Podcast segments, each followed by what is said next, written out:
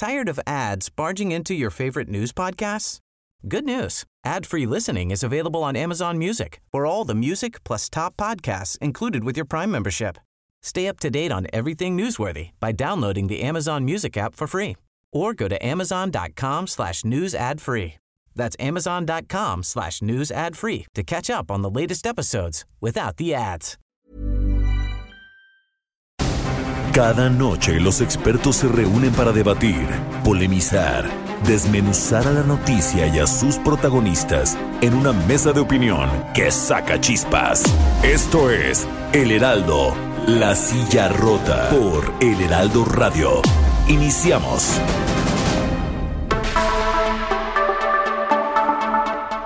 Buenas noches, bienvenidas, bienvenidos a esta mesa de opinión El Heraldo de México, la silla rota. Transmitimos desde nuestras instalaciones en la Ciudad de México a través del 98.5 de su frecuencia modulada a todo, a todo el territorio nacional y el sur de Estados Unidos gracias a la gran cadena nacional de El Heraldo Radio. A nombre de Alfredo González Castro, titular de este espacio, le saluda esta noche su servidor Isaías Robles, quien le pide que nos dé el beneficio de su atención durante los próximos 60 minutos en donde abordaremos temas muy interesantes de la agenda nacional e internacional. Como cada miércoles, saludo a mi colega y amigo Jorge Ramos, director editorial de La Silla Rota, quien nos platica justamente y nos adelanta algunos de los temas que abordaremos a lo largo de este espacio. Jorge, ¿qué tal? Bienvenido, muy buenas noches. Isaías, ¿qué tal? Buenas noches y buenas noches como siempre al auditorio. Pues fíjate que, eh, bueno, hemos estado viendo en las noticias, ¿no? En, particularmente en Asia, ¿no? China, que se están presentando eh, más casos eh, de COVID. acá en, México, pues afortunadamente el, número de decesos va, va reduciéndose cada vez más.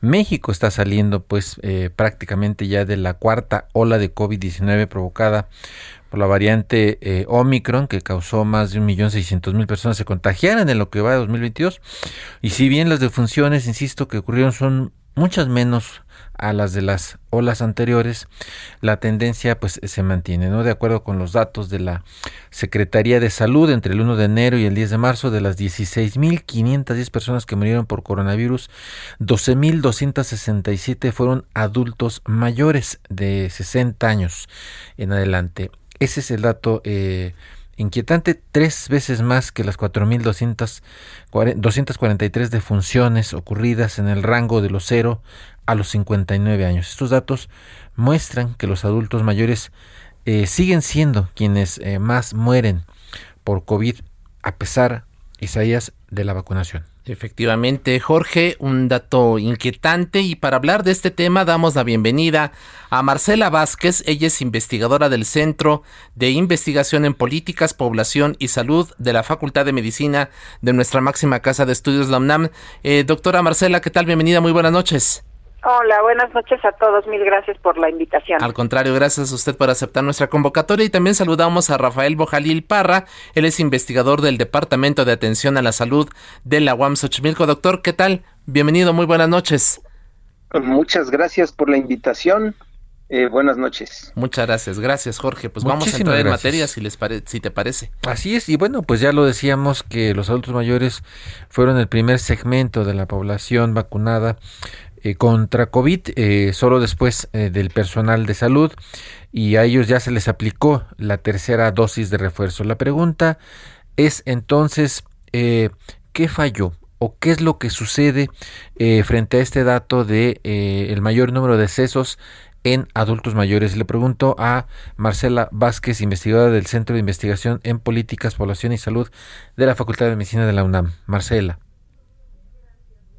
Es que definitivamente la vacunación per se no, no falla, o sea, no se ha demostrado que, que a partir de la, si vemos estadísticas no nada más nacionales, sino internacionales, eh, a partir del el inicio de la vacunación a la población, eh, bajo principalmente cualquier tipo de, de, de de vacuna eh, que está que estuvo disponible a cada uno de los individuos no nada más en México sino en el mundo entero eso eh, nos ha llevado a que el día a que el día de hoy eh, realmente el COVID-19 ya no sea tan letal como lo fue cuando ninguno de nosotros estaba vacunado. Entonces, realmente el hecho de que siga habiendo casos eh, siga habiendo muchos casos y siga habiendo casos eh, graves que se agravan y que finalmente la gente fallece, no es debido a problemas en la vacuna, en, en la vacuna, pero a lo mejor sí en las estrategias de vacunación. Y específicamente eh, hablaba Jorge que eh, en un periodo que inicia el primero de enero, eh, eh, se, se ven eh, 12 mil casos eh, de fallecimientos y de los cuales un alto porcentaje eh, es en adultos mayores, es eh, debido a que estos contagios, sobre todo los primeros del mes de enero, se debieron en el, se dieron en el mes de diciembre, cuando todavía la gente, ninguna de las personas en México tenía eh, el la, la, el tercer, la tercera vacuna de refuerzo. El refuerzo. Y que finalmente, bueno, pues eh, los adultos mayores ya tenían aproximadamente ocho meses no eh, de que no de que no de que se les había aplicado la segunda dosis y que esto nos muestra que es necesario no y la evidencia científica nos lo irá marcando de que no con dos dosis era suficiente para poder estar eh, eh, protegido por un tiempo largo, ¿no? Finalmente, a partir de la vacunación pasa un tiempo y la protección se va debilitando. Doctora, eh, entonces, perdón, permítame interrumpirle. Entonces, esto indicaría que nos tardamos, que México se tardó en, en aplicar esta dosis de refuerzo y que si bien, como usted lo comenta, eh, los adultos mayores fueron los primeros en recibir las, las, las, las primeras dos dosis, el hecho de no de, de, tardarnos en aplicar la de, la de refuerzo provocó, puede, puede ser un factor que de una u otra manera explique el, la alta defunción en personas mayores de 60 años. Sí, o sea, realmente cuando eh, eh, empezamos tarde la tercera, eh, la aplicación de la tercera dosis en nuestro país y además, bueno, que también pasamos por un periodo de festividades tradicional en donde a partir también ya de un cansancio de, de toda la sociedad por estar eh, por, por, por estar de alguna manera aislado, ¿no? llevamos dos años, pues esto también ha derivado de que se hayan multiplicado de manera muy importante eh, el, el, el, el, número de casos eh, activos y en ese sentido pues también el número de casos que se pudieron agravar y que finalmente pues tuvieron la tuvimos la desdicha de perder a mucha gente. Claro. Ahora, eh, eh, doctor eh, Rafael Bojalil, preguntar, en su, en su opinión, eh, ¿qué factores considera que pudieran haber eh, causado el mayor número de decesos eh, en adultos mayores? Sí, muchas gracias. Eh, ya la doctora Marcela dijo varios factores importantes Ahora, eh, creo que no hemos acabado de entender que en una sociedad y en el mundo en general no vamos a detener la pandemia si no vacunamos a la totalidad de la población. Efectivamente, los adultos mayores son los más susceptibles.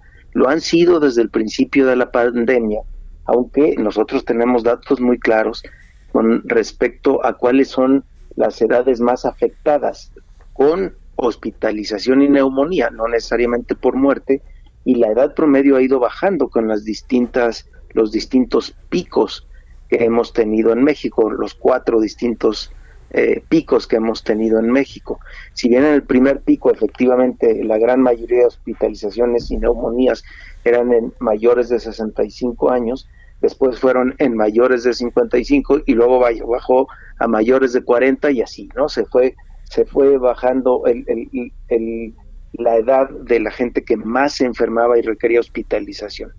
Pero independientemente de eso, mientras no vacunemos a todas nuestras niñas y a todos nuestros niños, ellos y ellas seguirán siendo una fuente importantísima de diseminación de la enfermedad. Es decir, nuestros niños, nuestras niñas ya están yendo a la escuela y solo unos cuantos, unas cuantas, han tenido el privilegio de vacunarse porque sus padres han podido llevarlos a otros países. Pero eh, es, es, una minoría prácticamente insignificante. Y mientras no vacunemos a por lo menos el 85% de la población total, no vamos a lograr que esto se detenga. Los niños y las niñas van a la escuela, llegan a casa, contagian a los papás, a las mamás, contagian a los abuelos, a las abuelas y efectivamente pues el sistema inmunológico de los adultos mayores ya no es el mismo que a los 40 años. Es decir, esto es en mayores de 65 años. Ya el sistema inmunológico no es el mismo. Podrán tener dos vacunas, a lo mejor hasta el refuerzo, pero si tienen una, una dosis viral de entrada muy alta, por ejemplo, por estar jugando con los nietos, que los nietos pueden estar en perfecto estado, pero la dosis infecciosa es muy importante, claro, pero la dosis infecciosa es muy importante. Y si tienen una dosis alta de infección, van a hacer una carga viral alta y van a poder tener eh, patología importante, incluso la muerte. Hay que notar, por supuesto, que la mortalidad ha sido menor en esta última, en este último pico, ¿no? Así es. Eh, doctora Marcela Vázquez, hablaba usted hace unos minutos de la estrategia de vacunación y decía que más que fallas propiamente en lo que implica la vacuna misma, eh, el tema es la estrategia.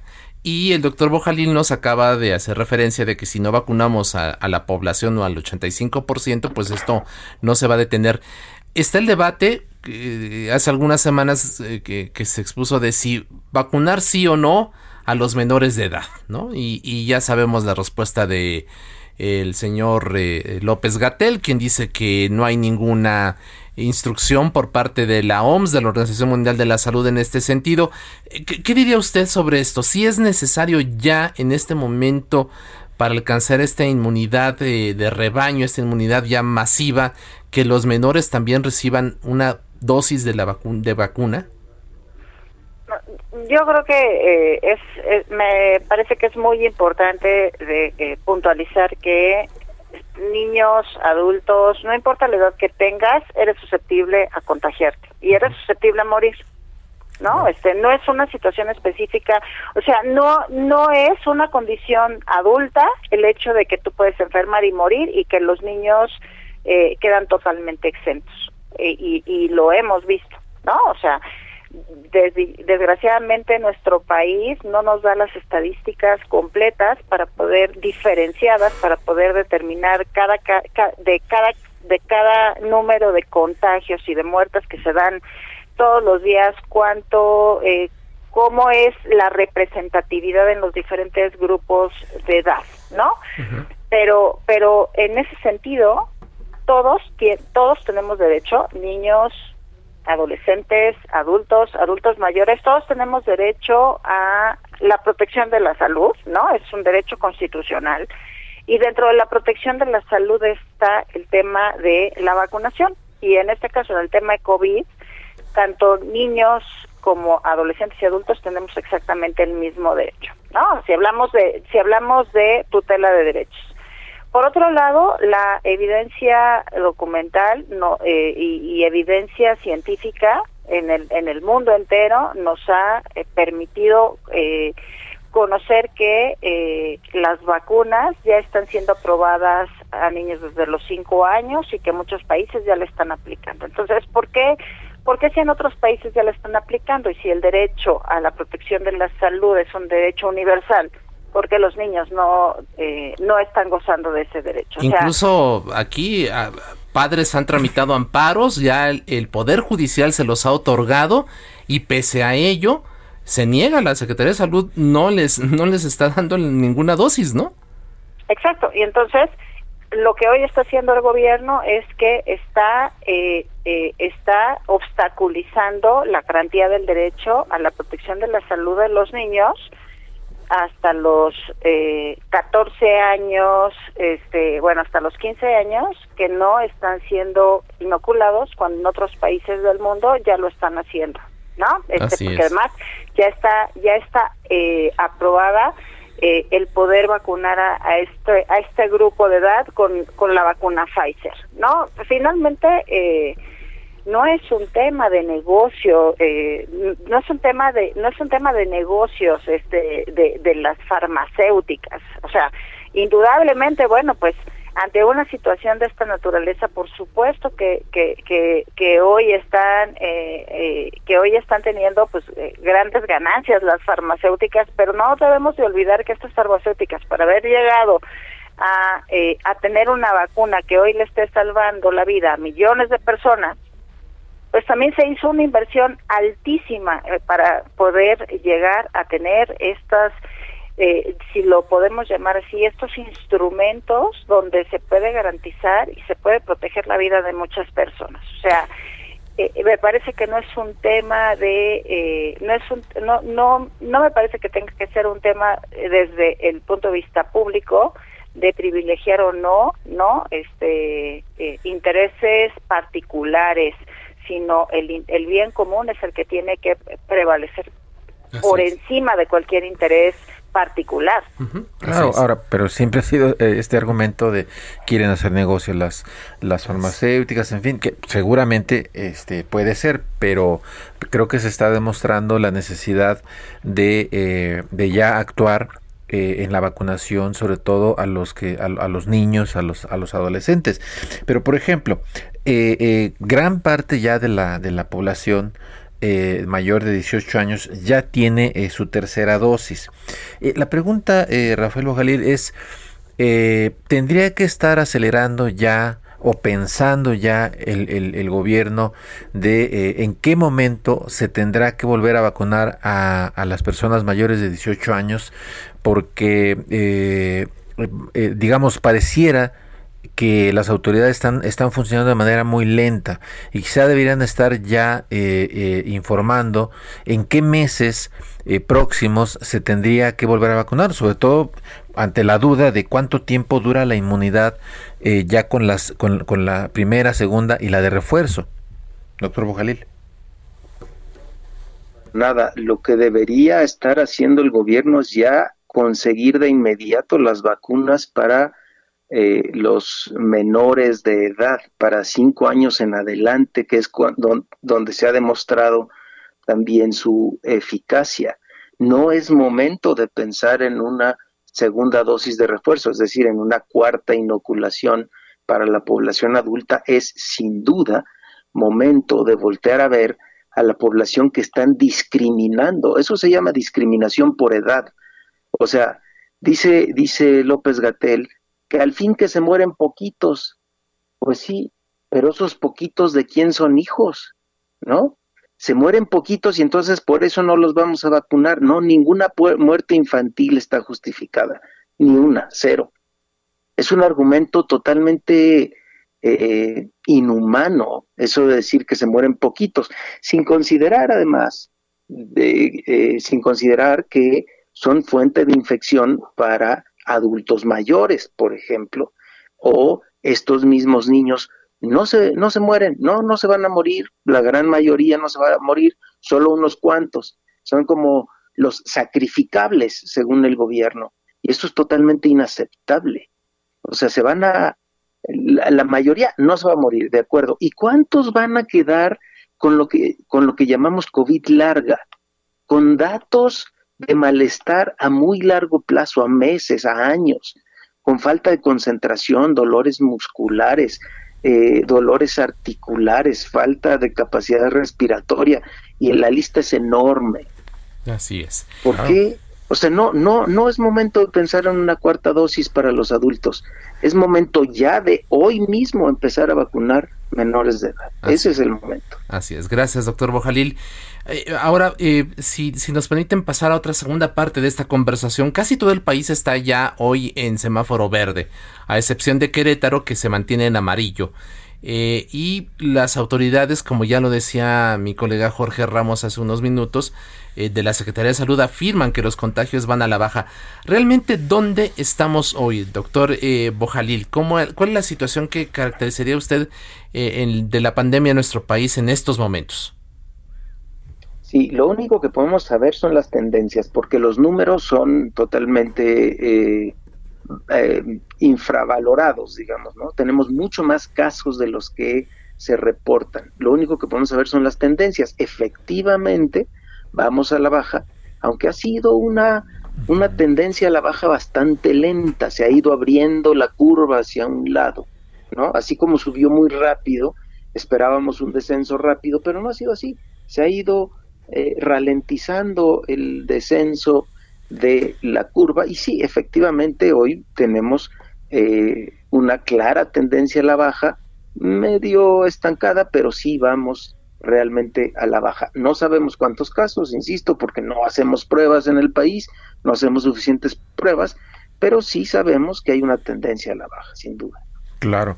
Eh, doctora Marcela Vázquez, preguntar, eh, ya en algunas entidades, decíamos como Nuevo León, dicen, pues ya vayamos diciéndole Dios al, adiós al, al, cubrebocas, pero quizás un poco eh, arriesgado eh, tomar decisiones así o, o, qué es lo que podríamos ya ir pensando o si ya podemos imaginar eh, en un ahora sí que entramos a una nueva normalidad y quizá valdría la pena mantener algunas de esas o la mayoría de esas precauciones que se tuvieron en la en las etapas más eh, duras de la críticas de la pandemia.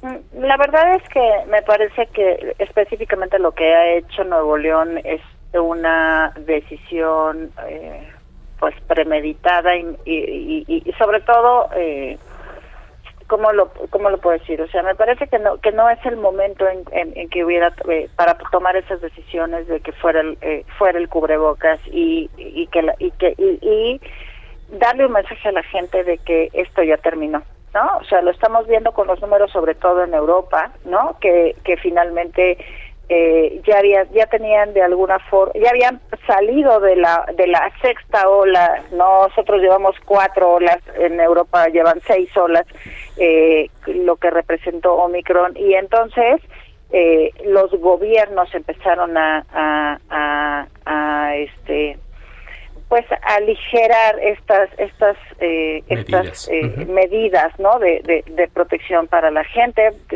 también eh, en una situación eh, pensando en la ciudadanía que ya está muy cansada, pero finalmente el hecho de que se relajen estas medidas a tal punto de que eh, los gobiernos den a entender de que esto ya pasó y de que esto ya terminó, lo único que están lo, lo único que están derivando es que pues siga habiendo contagios ¿no? Que no podamos llegar a reducir de una manera importante el número de contagios y que evidentemente esto también va representando la posibilidad para el virus de poder seguir mutando en otras nuevas variantes, ¿no? Y entonces esto acaba siendo una situación que no va a concluir, ¿no? Porque hoy estamos contra eh, contra una nueva subvariante de Omicron que parece ser que es mucho más contagiosa que la Omicron original y, y eh, en la medida de que siga eh, el virus teniendo la oportunidad de poder seguir este pues reproduciéndose en, en, diferentes personas, pues esto también le da la posibilidad de seguir mutando. Entonces esto va a acabar siendo un cuento de nunca acabar. Yo creo que tenemos que buscar una medida intermedia como gobierno. O sea, entiendo la sociedad, todos somos parte de una sociedad que que al principio nos encerramos y nos aislamos totalmente, que dejamos de, este, que sacrificamos el, el, el, Hey, I'm Ryan Reynolds. Recently, I asked Mint Mobile's legal team if big wireless companies are allowed to raise prices due to inflation. They said yes. And then when I asked if raising prices technically violates those onerous two-year contracts, they said, "What the f*** are you talking about? You insane Hollywood ass." So to recap, we're cutting the price of Mint Unlimited from $30 a month to just $15 a month. Give it a try at mintmobile.com slash switch. $45 up front for three months plus taxes and fees. Promo for new customers for limited time. Unlimited more than 40 gigabytes per month. Slows. Full terms at mintmobile.com. Esta situación de, de, de, de, de compartir, pero, pero al final de cuentas, eh, me parece que hoy no es no es eh, no es adecuado pensar que que no, ya no va a suceder nada que esto ya concluyó porque eso no ha concluido y que tenemos que tomar medidas intermedias. Doctor Bojalil, un minutito, una última reflexión, un mensaje que le pudiera dar al auditorio. Sí, la doctora tiene toda la razón, esto no ha terminado. Eh, mi conclusión es que efectivamente no podemos por lo menos en este momento, volver a cerrar la economía, pero hay una triada básica que debemos seguir y que no se debe quitar. Uno, vacunación, incluye vacunación universal. No voy a dejar de insistir en la absoluta necesidad de vacunar a nuestros menores de edad y vacunar, por supuesto, a toda la población. Número dos, ventilación, es importantísimo. No podemos decir, ahora sí, ya que se llenen los lugares, etcétera. No, tiene que haber ventilación adecuada para que no se acumulen exhalaciones en el lugar. ¿Y la tres, muy rápidamente? Seguir usando cubrebocas. Sin la menor duda, no es momento de dejar de usar cubrebocas. Así es, pues muchas gracias al doctor Rafael Bojalín, investigador del Departamento de Atención a la Salud de la GOM Xochimilco, y a la doctora Marcela Vázquez del Centro de Investigación en Políticas, Población y Salud de la Facultad de Medicina de la UAM. Muchas gracias a ambos por estar con nosotros. Hacemos una pequeña pausa, Jorge. Regresamos en unos segundos, minutitos.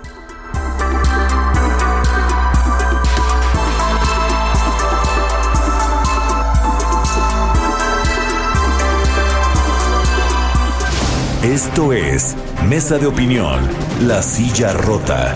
La polémica y el debate continúan después del corte. No te vayas. Heraldo Radio, la HCL se comparte, se ve y ahora también se escucha. El Heraldo, La Silla Rota. Mesa de análisis e investigación con Alfredo González Castro y Jorge Ramos. Regresamos.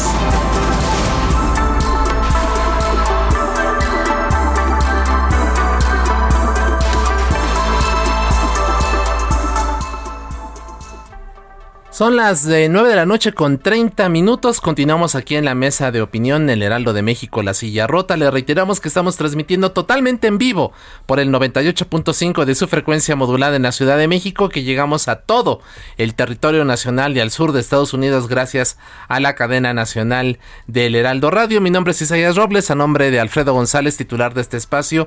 Y bueno, pues como cada miércoles, bien acompañado aquí con mi colega y amigo Jorge Ramos, eh, director editorial de La Silla Rota. Jorge, pues ya hablamos de durante la primera mitad de este espacio sobre el tema del COVID, sobre el, alto número de decesos que se han registrado en lo que va de este año para adultos mayores, las razones, las causas, y escuchamos a dos expertos con opiniones pues bastante interesantes y sobre todo muy certeras, ¿no? Sobre eh, estas observaciones que hacen ellos a la, a la, a la estrategia de vacunación que ha seguido a nuestro país, la necesidad urgente de que se amplíe a toda la población de manera universal, incluyendo por supuesto a menores de edad, a niños de 5 años en adelante, y pues también el hecho de, eh, de procurar la ventilación en los lugares, en las oficinas, en los centros de trabajo, en escuelas donde pues ya prácticamente todos hemos regresado y mantener el uso de cubrebocas.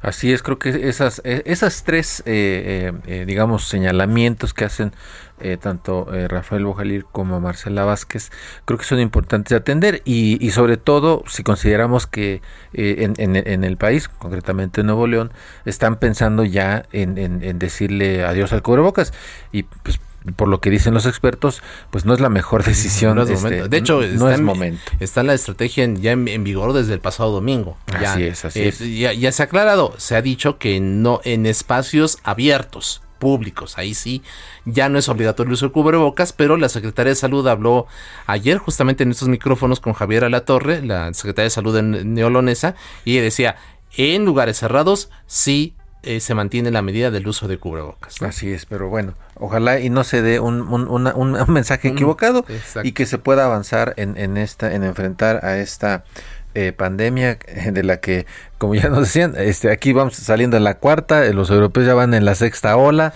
y bueno, esto ya, ya, ya es, ya es este, un, asunto que no hay que perder de vista y por supuesto... Y esto, y lo ha acabado, ¿no? El mensaje de esto no ha acabado. Esto no ha acabado, así es, y así es que bueno, pues el mensaje es eso, sigámonos cuidando eh, todos y seguir estas recomendaciones y ojalá y siguieran el gobierno la recomendación de que vacunen a los eh, eh, chicos, chicas de 5 años y más hasta los 18. Pero bueno, ese, ese es un asunto.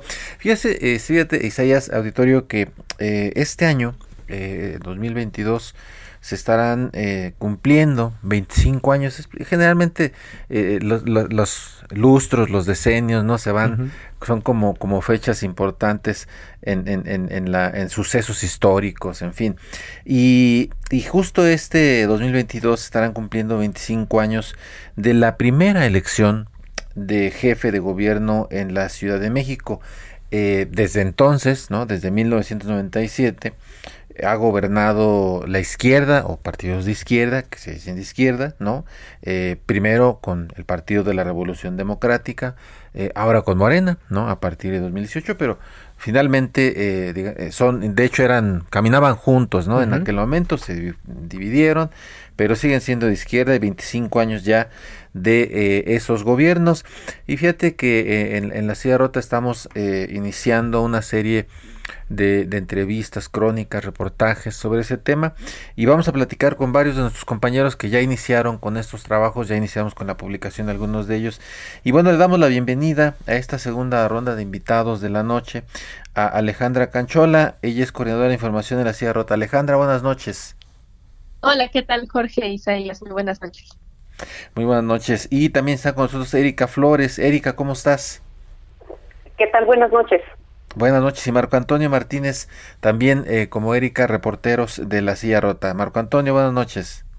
¿Qué tal? Buenas noches auditorio y a todos. Así es, pues si, si, les parece, ¿por qué no nos platicas, Alejandra, qué están haciendo en la silla rota en el marco justamente de, este, de estos 25 años de la primera elección de jefe de gobierno aquí en la capital del país? Así es, eh, pues muchas gracias primero también por, por el espacio. Lo que tratamos de hacer eh, acá en la silla rota sobre este acontecimiento precisamente, pues son, ya lo decía Jorge, una serie de entrevistas, también reportajes, eh, crónicas, que traten de reflejar lo que ha sido la ciudad durante estos 25 años, lo que fue, lo que es ahora, y por qué no también, si sirve de algo, cuestionar los avances o los retrocesos que todavía se tienen, las, las carencias, los rezagos y, bueno, es, es un plan muy completo de entrevistas, no nada más con políticos, también con historiadores, con cronistas, con arqueólogos, con, con politólogos y también eh, crónicas de la ciudad, ¿no? Nos lanzamos a varios lugares muy específicos de la ciudad a contar tanto lo bueno como lo malo y a reflejar qué es la Ciudad de México a 25 años. Claro, en una primera visión, Alejandra, ¿qué resumirías tú? ¿Qué, ¿Cuál es un primer planteamiento? ¿Cuál es la hipótesis que mantienen ustedes sobre qué ha cambiado en la Ciudad de México al, en estos últimos 25 años? ¿Qué derechos hemos adquirido? ¿Cuál es el estado actual de los mismos? Y, y, y sobre todo también si ves riesgos de algún tipo de retroceso. Bueno, hasta lo que llevamos apenas, eh, pues ya algunos trabajos que justamente están por publicarse, otros que ya se, empezaron a publicar. Sí hay bastante rezago, eh, no tanto como retrocesos, pero hay bastante rezago, ¿no? Lo decía Cárdenas en, en, la primera entrevista que nosotros publicamos este fin de semana. Justamente van a estar saliendo los domingos por la noche estos trabajos. Pero también la ciudad es, es muy marcado que haya gobernado la izquierda por 25 años, ¿no? Y justamente como decías, en los derechos se pueden notar hay también algunas cosas que se han quedado en el tintero que, que han prometido los gobiernos que han venido después y, y todavía no suceden. Pero bueno, e, es, parte de, esta hipótesis que tenemos, eh, cronicar qué es lo que ha pasado. Han pasado muchísimas cosas, la ciudad realmente dio un giro, pero todavía le falta para que sea ese giro completo de 180 grados que, que, buscaron los gobiernos de izquierda.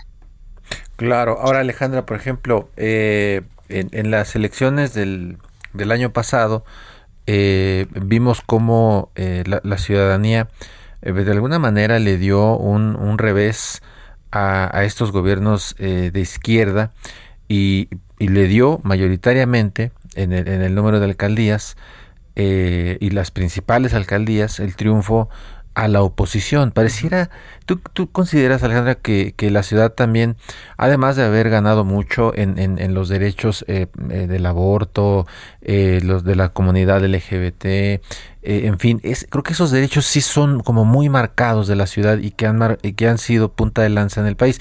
Pero en términos políticos, ¿tú crees que también la ciudad eh, es un poco, digamos, como de avanzada de lo que de lo que puede ocurrir en términos políticos insisto, analizando un poco los resultados de, la, de, la elección del año pasado.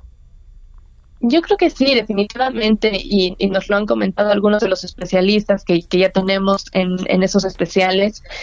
Claro que es un termómetro, ¿no? La Ciudad de México siempre lo ha sido.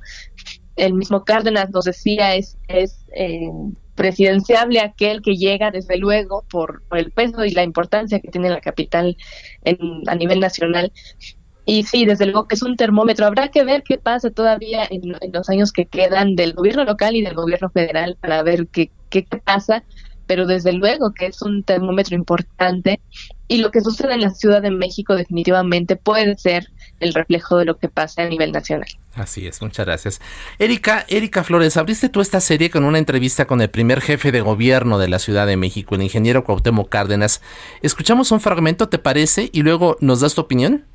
Sí, claro, adelante. Vamos a escuchar al ingeniero Cuauhtémoc Cárdenas. Ah, pues yo diría que mejorado en términos generales sus servicios, con muchas carencias todavía, principalmente en materia de abastecimiento de agua para ciertas regiones de la, de la, de la ciudad, principalmente hacia el oriente. Eh, pero es una ciudad con muchas capacidades.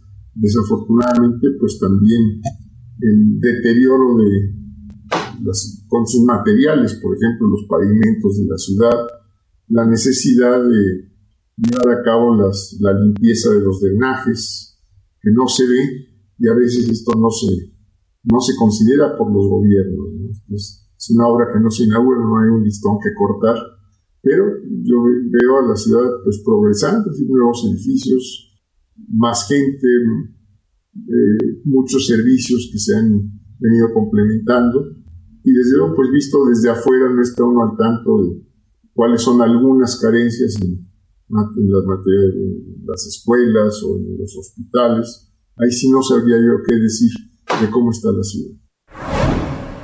Erika, pues habla el ingeniero Cárdenas de una ciudad en progreso, una ciudad que crece, pero al mismo tiempo con muchas carencias en términos de servicios, de deterioro de la, estructura, de la infraestructura pública. ¿Qué, qué nos puedes comentar tú de, de, qué te queda de la entrevista que le realizaste al ingeniero Cárdenas? Gracias, Isaías. Pues miren, en resumen, prácticamente lo que el ingeniero Cárdenas plantea es que a partir de que se realizaron por primera vez estas elecciones para elegir a quién gobernaría la Ciudad de México, que en ese tiempo todavía se llamaba Distrito Federal, se marca no solamente un parteaguas en la historia de la capital del país, estamos hablando de un cuarto de siglo, sino que además esto permite que haya una independencia de la Ciudad de México que hasta como Anteriormente, en 1997, como todos recordamos, pues se dependía básicamente de lo que era el gobierno de la presidencia de la República. Había una regencia, en este caso, quien gobernaba, entre comillas, el Distrito Federal era por una un dedazo directo que venía desde la presidencia. Entonces, él lo primero que marca es que este parteaguas a partir del 97 marca la independencia política de la Ciudad de México, ya con su propia infraestructura. Incluso hay un momento en la entrevista en, el, en la que él señala con mucha certeza que prácticamente su gobierno sentó las bases para sus sucesores, no solamente para López Obrador, en este caso eh, como, como siguiente jefe de gobierno, el ahora presidente, sino que también él y sus sucesores encontraron un mejor andamiaje político-administrativo, a diferencia de lo que el ingeniero encontró. Él, eh, como escuchamos en este audio, habla mucho de, los rezagos que encontró en la ciudad, habla también de los primeros trabajos que hizo, que en este caso pues fue la limpieza del drenaje, además de que dice que sentó las bases para un nuevo sistema de salud, que era parte de lo que relataba eh, mi compañera Alejandra Canchola en cuanto a los servicios y a los logros sociales que marcaron a las últimas administraciones en la Ciudad de México, pero también señala que dejó que, dejó también las bases para que se pudieran desarrollar otros sistemas, específicamente el crecimiento de las unidades habitacionales en términos de vivienda, en términos de transporte y que ahorita, eh, a su opinión, a como él ve la situación en este momento, considera que la gran obra que tendría que continuar en la Ciudad de México es básicamente cómo abastecer a la capital del país e incluso la zona metropolitana de agua. Él menciona básicamente que esta ha sido una de las grandes deudas que han dejado todos estos gobiernos de izquierda, además de los logros políticos, considera que esta es una deuda puesto que la ciudad va creciendo, la zona metropolitana va creciendo y como todos sabemos y como mucha gente nos escucha en este momento, hay zonas del país como por, eh, por ejemplo Iztapalapa donde eh, se les cobra el agua, pero es un agua que nunca llega. Y él considera que esto tiene que ser todavía uno de los principales trabajos eh, que tendrán que resolver esta administración como las siguientes. Jorge Isaías. Así es. Mira, pues ahí está. Y por supuesto los invitamos a que lean la entrevista con el ingeniero Cárdenas en la silla rota y, y sobre todo qué dice ¿no? de los siguientes eh, jefes de gobierno y, y, que vea futuro. Es, es, es, muy interesante. Y bueno, ya decíamos, habrá entrevistas con, con, historiadores, cronistas de la ciudad, reportajes, pero también tenemos a Marco Antonio Martínez en, en la línea. Marco Antonio, ¿de qué va eso de los agujeros negros en la Ciudad de México? Platícanos muy rápidamente. Claro que sí, este, mire, les comento, el tema de los agujeros negros será una serie de reportajes cronicados sobre esas zonas de la capital, pues donde no hay ley, debido al olvido de las autoridades administrativas y de seguridad, y donde esta situación es aprovechada por grupos delincuenciales para cometer delitos o también por grupos inmobiliarios para intentar quedarse con algún predio. Se trata lo mismo de ir a sitios tan conocidos y visibles como el barrio Bravo de Tepito, cuna de ambulantes, pero también del cártel La Unión Tepito o la unidad habitacional en el Rosario, donde para ir los trabajadores del gobierno tienen que hacerlo con un policía. También está Cuautepec, cerca del Reclusorio Norte, que colinda con Tlalnepantla y donde se han encontrado casas de seguridad y se ha detectado trasiego de drogas, o Tulyehualco, donde cada año se celebra la Feria de la Alegría, pero que por una decisión administrativa está dividido entre Tláhuac y Xochimilco, y hay colonias donde ninguna alcaldía se hace cargo, y los robos, los robos a transeúntes y a negocios pues son un dolor de cabeza para quienes ahí habitan, ¿no? Ahí, eh, no sé si lo recuerdan, pero fue donde por última vez se vio con vida a la niña Fátima, hace dos años, quien después fue hallada cinco días después, perdón, de su desaparición en una bolsa negra y huellas de tortura. Eh, en esta serie también incluimos El Hoyo, que está en la colonia La Joya, donde uno de sus habitantes nos compartió que ya no es tan peligrosa porque quienes eran delincuentes ahora están presos o muertos, ¿no? Además haremos un recorrido en el Tianguis de las Torres, donde la policía no entra, y un caso peculiar es Palo Alto, en Coajimalpa, cerca del edificio del Pantalón, que es una unidad de cooperativistas y enfrenta la sede inmobiliario en una de las zonas más ricas de México. Ahí están en medio de estos edificios y cada vez están más cercados pues por los intereses de los grupos inmobiliarios que ven esta zona con una alta plusvalía y bajo presiones intentan quedarse con ese terreno. Básicamente sobre esos este esas zonas y algunas más es que haremos estos trabajos de, de, los agujeros negros. Así es, pues muy, muy interesante. Invitamos a todos nuestros radioescuchas a seguir de cerca toda esta serie de reportajes, crónicas, notas, investigaciones especiales en el portal de La Silla Rota. Gracias a Alejandra Canchola, coordinadora de información de este espacio, y a Erika Flores y Marco Antonio Martínez, reporteros también de La Silla Rota, por invitar a nuestro público a, a, leer los trabajos que ustedes están realizando. Muchas gracias a, a los tres por estar esta, esta noche con nosotros. Gracias a ustedes. Buenas noches. Buenas noches. Gracias, gracias. 9 con 46.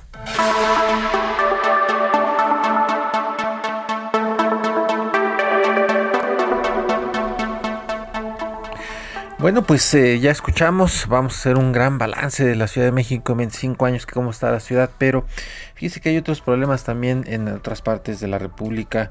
Fíjense que el consumo de cristal, la violencia intrafamiliar, la pobreza, golpean a, a, jóvenes madres y a sus hijos que viven en una de las zonas más precarias de Hermosillo, Sonora. Vamos a escuchar una pieza que preparó la reportera Mariluz Roldán de la Silla Rota sobre este tema. El Adelante. consumo de cristal, violencia intrafamiliar y pobreza son los principales problemas que afectan a jóvenes madres y sus hijos en una de las zonas más precarias de Hermosillo, Sonora. La organización de mano a mano detectó que estos problemas son una constante en la colonia Paseos del Pedregal, donde instalaron un comedor comunitario. Uno de esos casos es el de Valeria, quien a sus 27 años intentó suicidarse con una sobredosis de cristal debido a la difícil situación en la que vive.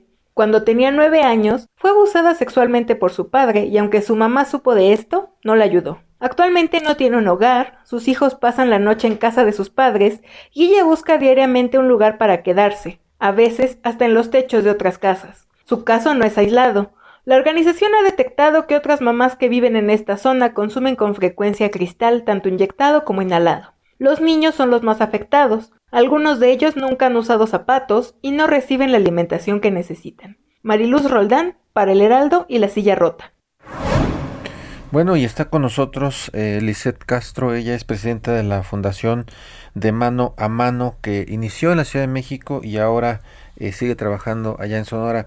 Lisette, buenas noches, ¿cuál es el drama que se vive con estas mujeres? Hola, ¿cómo estás? Buenas noches. Jorge, Isaías, muchas gracias por la entrevista eh, y a todas las personas que nos están escuchando en todo el país. Les agradezco mucho. Sí, ahora empezamos a trabajar aquí en Sonora, sobre todo aquí en la capital del estado, en este municipio, en Hermosillo. Es la parte noroeste de Hermosillo, en donde hemos estado recorriendo las calles y una de las colonias. Hay varias, pero en la que estamos trabajando se llama Paseos del Pedregal. Y es correcto eh, lo que comentan y, lo que acaban de, platicar. Nosotros abrimos un comedor infantil eh, más o menos hace siete meses en la colonia y al ir entrevistando a las familias de los niños, son más o menos 80 niños, todavía faltan otros 20, 25 que, que vamos a integrar en esa colonia solamente, que está un poquito más retirado, cuatro o cinco cuadras más de, de donde está el comedor y tenemos que tener pues un vehículo que los que los encamine porque eh, no pueden andar los niños solos en esas calles además de que hay violencia, hay muchos tira, aquí se le, pues se le llama en general tiraderos, ¿no? Son como narcotiendas, en donde en las casas es un problema muy importante en, el municipio de Hermosillo, las casas del Infonavit que no se han podido pagar, pues las utilizan eh, en narcomenudeo. Las invaden. Y ahí es donde, las invaden, ahí es donde se drogan y ahí es donde pasan eh, las personas a, a comprarles, ¿no? Se le llama así pues tiraderos. Entonces estos niñitos empiezan eh, a andar, andar en la calle desde los 5 o 6 años porque las mamás tienen que trabajar. Ahorita, como, como sabemos, no hay ni, pues ya se cancelaron las escuelas de tiempo completo, que esto a nivel nacional, pues sí es un problema muy grande. Eh, más o menos tres, de 3 a 4 millones de niños van a salir afectados porque en muchas de las comunidades, no solamente en Hermosillo, sino en muchas comunidades de, del país, pues era su única comida al día que recibían, ¿no? En, en, sobre todo en la parte del sur del país. En, en el tema de, la desnutrición y del tema de, del cristal aquí en Hermosillo, eh, más que nada los niños, y como lo, lo comentó ahorita la reportera, los niños eh, en algunas de las familias llegan de otros municipios aledaños y vienen a la capital y se instalan en estas casas que están eh, abandonadas y, las toman, ¿no? Eh, las limpian y entran a vivir.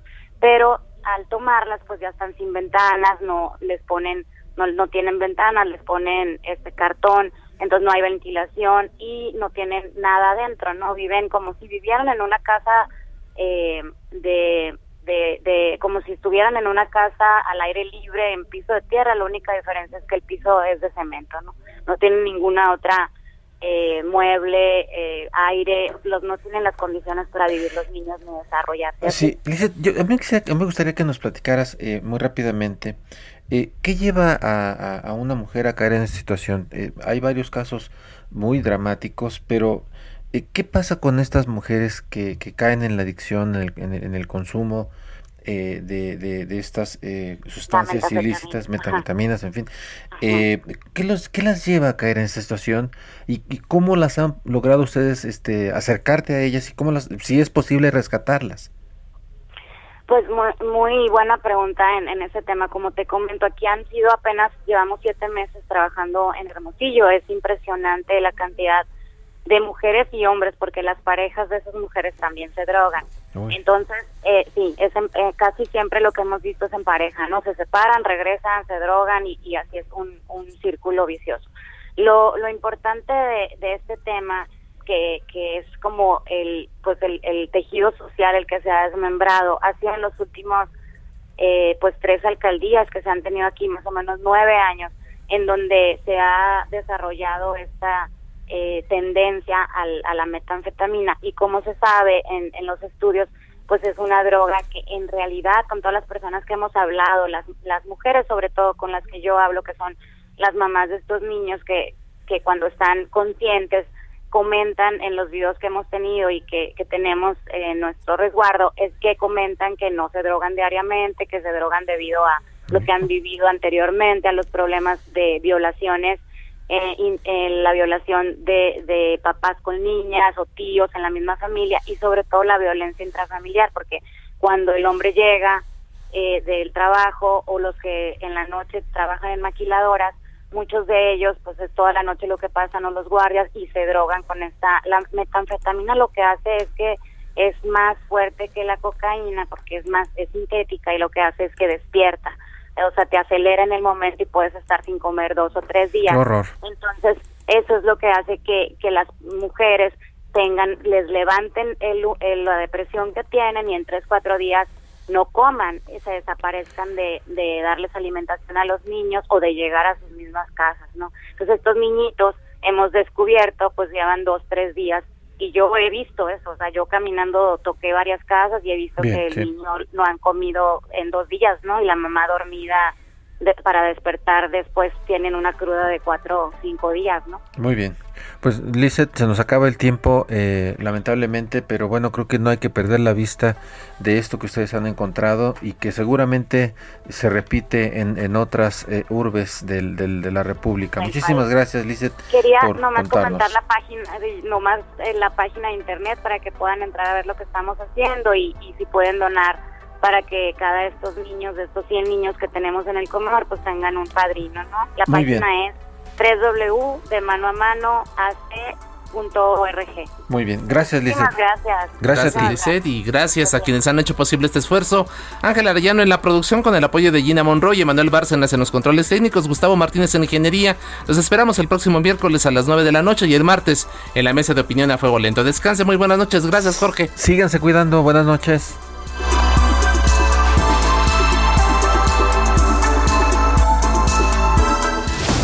La polémica por hoy ha terminado. Te espera el próximo jueves para que, junto con los expertos, analicemos la noticia y a sus protagonistas. Esto fue El Heraldo, la silla rota. Por El Heraldo Radio, con la H que sí suena. Hasta entonces.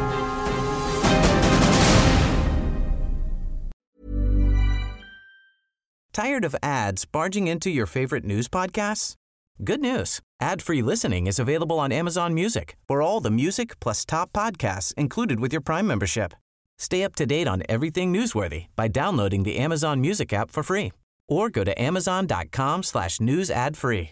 That's amazon.com slash news ad free to catch up on the latest episodes without the ads.